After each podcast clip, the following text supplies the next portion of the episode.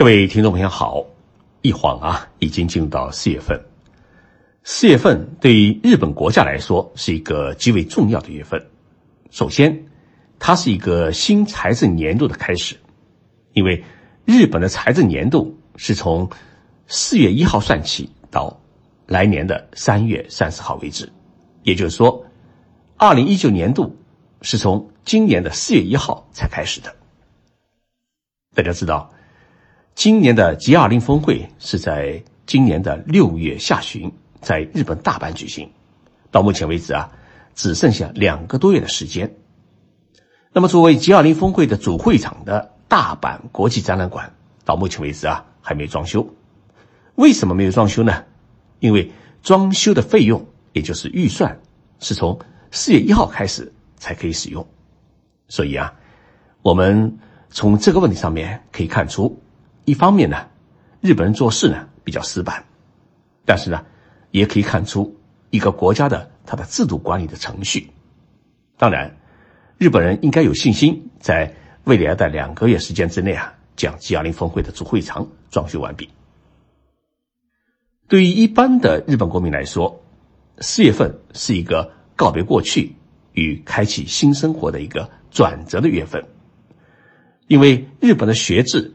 他是三月份毕业，四月份开学，于是呢，进入四月份以后啊，幼儿园的小朋友变成了小学生，高中毕业生呢踏进了大学的校园。所以前几天我们在东京街头啊，时时可以遇见穿着和服去参加毕业典礼的大学女生，而这几天呢，东京街头又多了一种色彩，满街都是穿深蓝色西服的年轻人，他们呢。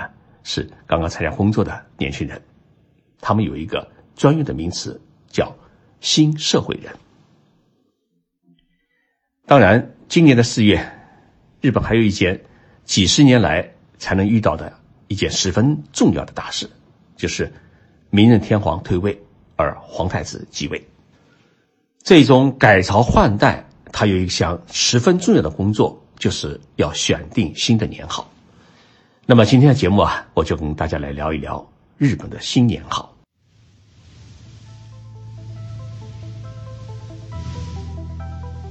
任你波涛汹涌，我自静静到来。静说日本，冷静才能说出真相。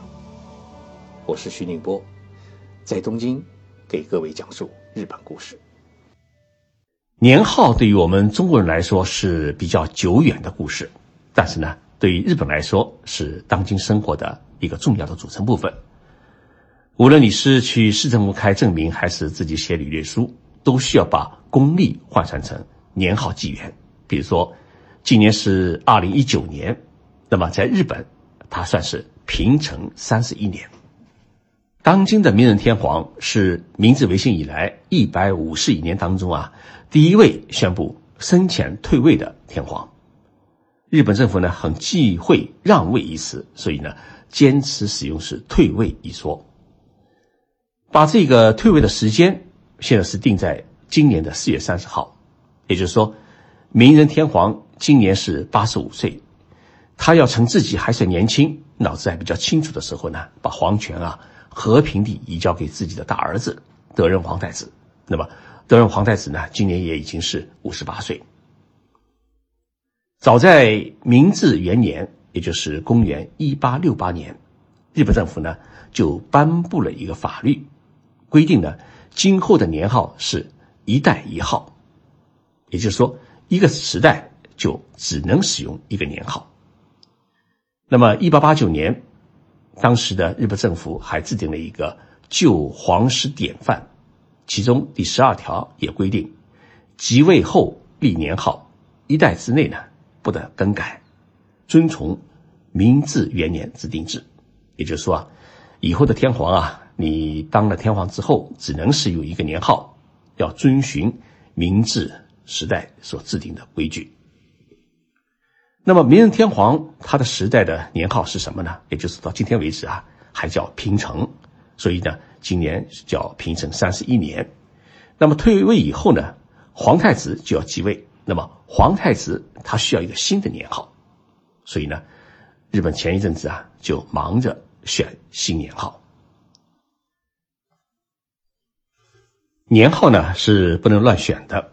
日本为了规范选年号的程序，曾经在一九七九年呢，国会特别制定了一个年号法，将选择年号的权限从法律的角度，从天皇的手中收归内阁，也就是收归政府，不再体现天皇的意志，还明确了选年号的几项硬性条件。比如说啊，第一项，这个年号呢要具有符合国民理想的美好意义；第二呢。应该为两个汉字。第三，要容易书写。第四呢，还要朗朗上口。第五呢，是不能使用过去的年号或者作为谥号用过的名称。第六呢，是不应是日常的通俗的词汇，也就是说，不常见的词汇才可以做年号。为了选出一个年号啊。日本政府呢，专门成立了一个有学者和财界领袖们参加的一个年号选定专家委员会。那么这些专家确确实实呢，是日本各界国民代表，其中包括呃获得过诺贝尔医学奖的世界 iPS 细胞的研究权威，呃京大学教授山中胜利教授，还有日本著名的作家林真一子。虽然有专家们在选年号。日本国民呢也没闲着，他们呢也跟着忙活，所以各自选出了自己的年号。最多的呢是和平，还有久安，还有呃国安等等。这些年号呢，呃，集中体现了日本国民的一个共同的心愿，就是希望国家能够和平与安宁。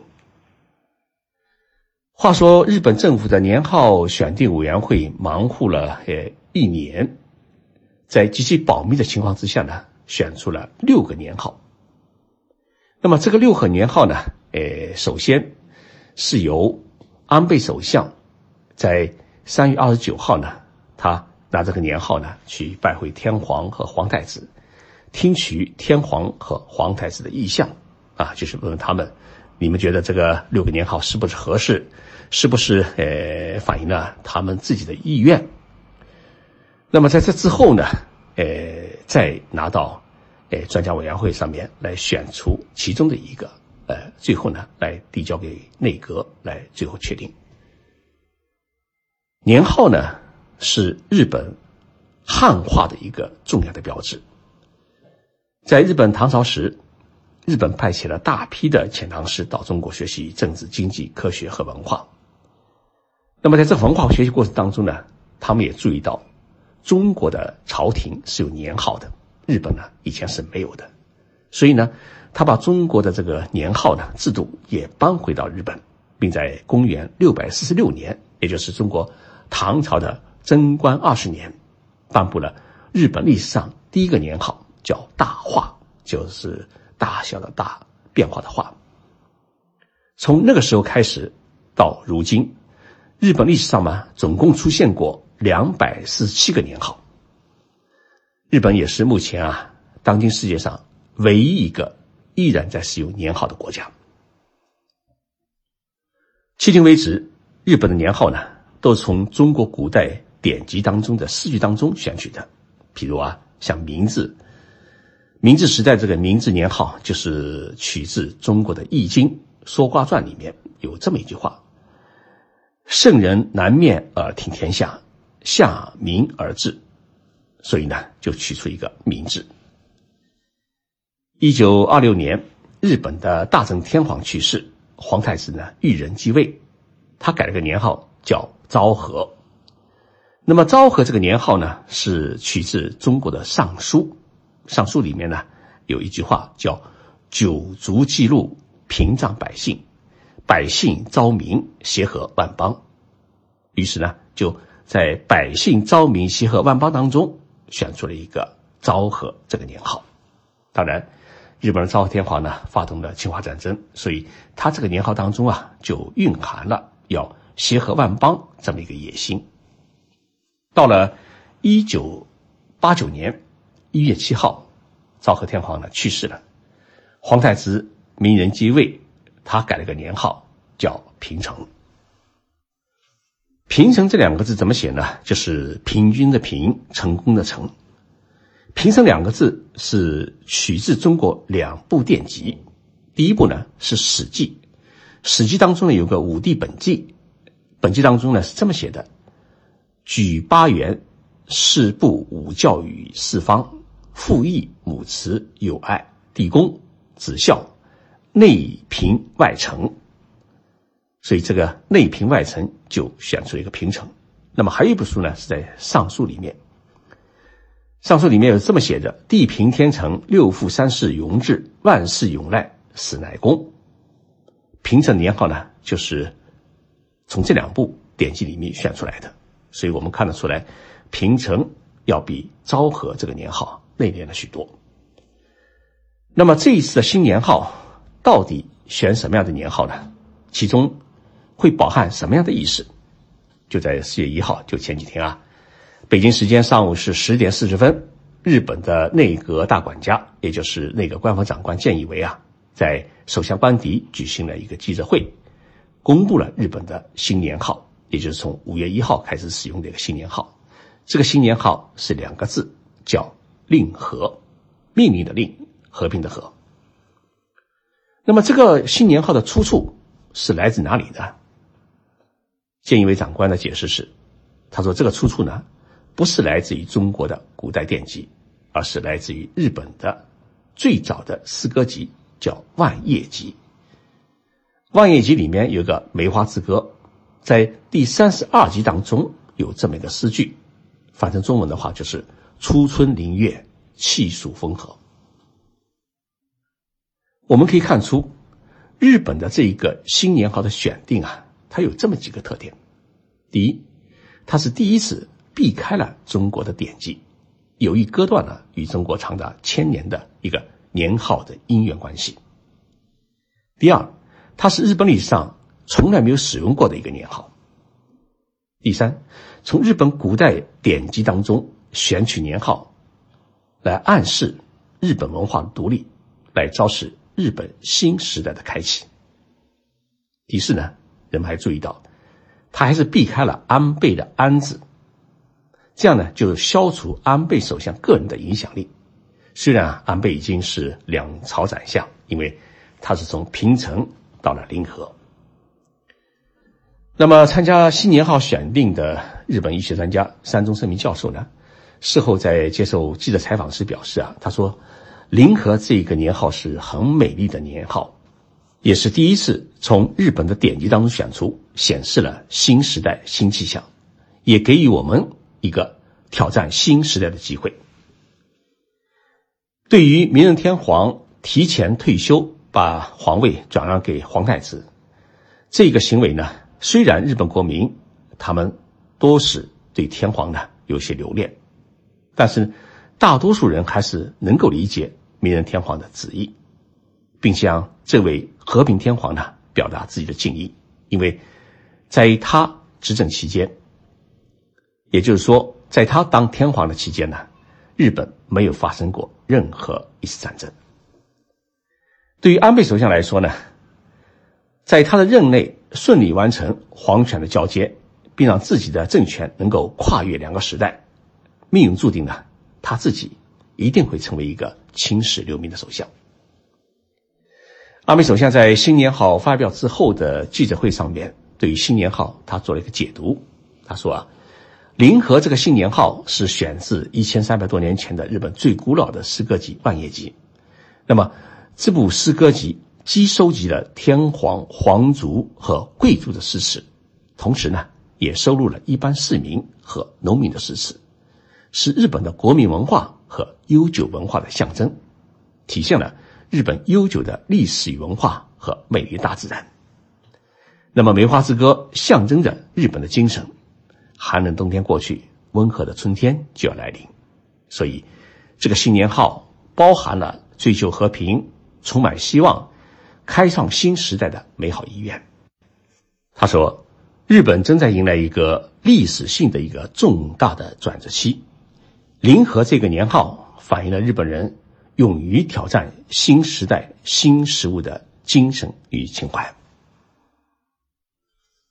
虽然很快被证明临河的呃这个年号的源头还是来自于中国汉朝时的张衡的诗句，但是呢，安倍首相他依然是强调是日本第一，也就是第一次采用日本古典典籍当中的年号。客观地说啊，安倍他并不是要刻意割裂与中国的文化，事实上呢也无法割裂，但是他的内心啊是充满了一种挑战一切的野望。而这种野望的背后，也就是野心的背后啊，是安倍的一种执着的念头。他要在自己的手里面啊，实现日本摘除战败国的帽子，成为普通国家的梦想。应该说，安倍赶上了一个好时候。今年是新天皇继位，还有呢，六月份 G20 首脑峰会在大阪举行。那么，二零二零年东京奥运会和残奥会。也将要举行，到二零二四年，大阪等日本三大城市呢，它赌城要建成。二零二五年呢，大阪还要举行世博会。到二零三零年，访问日本的外国人的人数将会突破六千万人，相当于日本总人口的一半。日本还要实现全社会的全自动驾驶。所以日本媒体啊，把未来的日本十年。是称为十年黄金期。对于十年黄金期，也就是令和时代的到来，安倍首相提出了未来型的五点零社会的建设目标。他说，日本在过去几年当中，许多的电机半导体企业抛弃了白色家电、电脑、手机等传统产业，致力于人工智能、大数据、物联网、机器人等新产业的研发，并取得了惊人的成果。日本要以过去十几年的创新技术，逐步形成创造未来高智能社会的条件和环境。对于零和时代的期望，安倍首相在国会的施政演说当中啊，他曾经说过这么一段鼓舞人心的话。他说：“未来十年，领先世界的 iPS 细胞研究将获得革命性的突破，iPS 细胞将进行人工器官的孵化培植。”临床治疗，心脏、肝脏、肾脏、眼膜等人体器官的自由更换将可实现。同时，癌症堡垒已经可能被攻克。日本呢将会进入人活到一百岁的百岁时代。所以从这一点上面来讲啊，安倍的执政目标是明确的，他的措施也步步为营。可以说，安倍政府啊希望通过产业的转型与创新。社会保障机制的全面夯实，高智能社会的构建，来创造未来，也就是说，零和时代日本经济的黄金期，使日本呢能够彻底洗刷战后七十多年的一个败战的耻辱，实现超越明治维新的一个大和民族再一次的伟大复兴。可以说，这是安倍的梦，也是日本的梦，能否实现，我们拭目以待。但是有一点呢，我们必须应该予以肯定：任何一位为国家的和平繁荣与富强而努力的领袖，都值得我们尊敬。希望安倍啊是一位坚持走和平道路的首相，在零和时代不会把日本引入战争之路。各位听众朋友好，我是徐静波。经常有粉丝在社群里向我提问，少则几十，多则上百。为了更好地解决大家的提问，五月中旬，我的私密圈徐静波的日本情报署将在喜马拉雅开张。这是一个私密的付费圈子，你可以一对一的向我咨询，获取日本一线的消息。现在我的私密圈还没有正式开张，可以先加入我的粉丝群，第一时间获得入圈的信息。微信搜索“西马零六六 ”，X I M A 是。西马的全拼，然后再加上零六六，添加西马节目助理为好友，备注日本即可加入。恭候您加入徐静波的日本情报署。